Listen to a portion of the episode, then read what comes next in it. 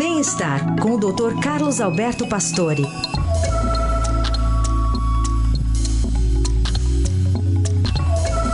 Tudo bem, doutor Pastore? Como vai? Como vai, Carol? Tudo bem? Bom dia. Bom dia. Bom dia, Raíssa. Bom dia. Bom dia, ouvintes. Doutor, o que, que a, a força que a gente consegue imprimir nas nossas mãos, a firmeza nelas, pode dizer também sobre o nosso envelhecimento? É interessante, já são trabalhos já seriados antigos, mas esse trabalho recente, com mais de mil indivíduos, mulheres, homens, né, é, mostrou que pessoas com pouca força nas mãos podem ter um indício bastante confiável de envelhecimento acelerado do DNA.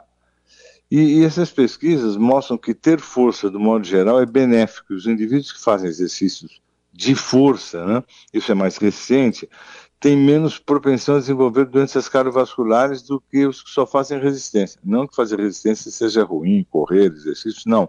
Mas quem faz exercício de força associado, eles têm realmente menos doenças cardiovasculares.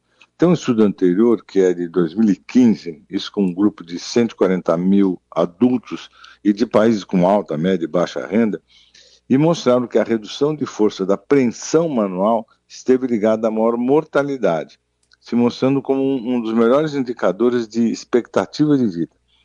A força eh, de, de preensão frequentemente é chamada de biomarcador de envelhecimento.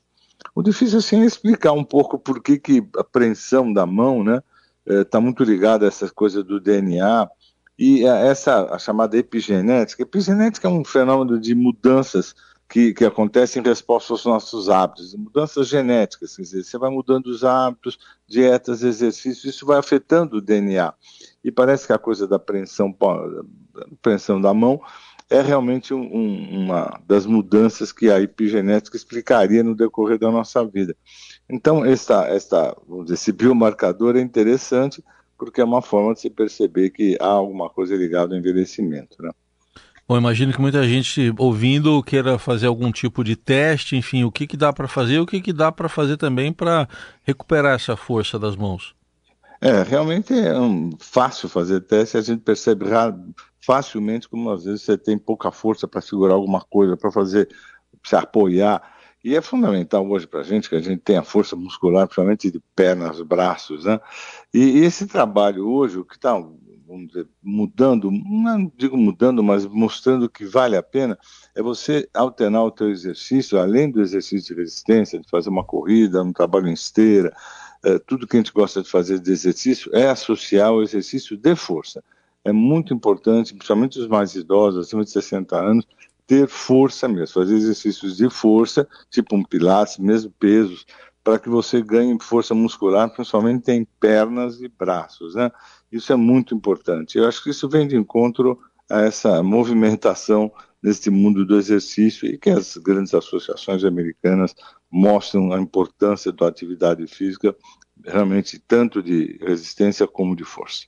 Muito bem, doutor Pastori, é, trazendo essa atualização né, de estudos que estão sendo feitos, corroborando o que ele diz aqui sempre para a gente, a importância do exercício físico, inclusive de força para as pessoas mais velhas, mas né, pensando nesse bem-estar até para continuar vivendo bem, mesmo mais velho, com força, com agilidade e mobilidade. Doutor, obrigada é por hoje, boa semana, viu? Boa semana para vocês também. Tchau, tchau.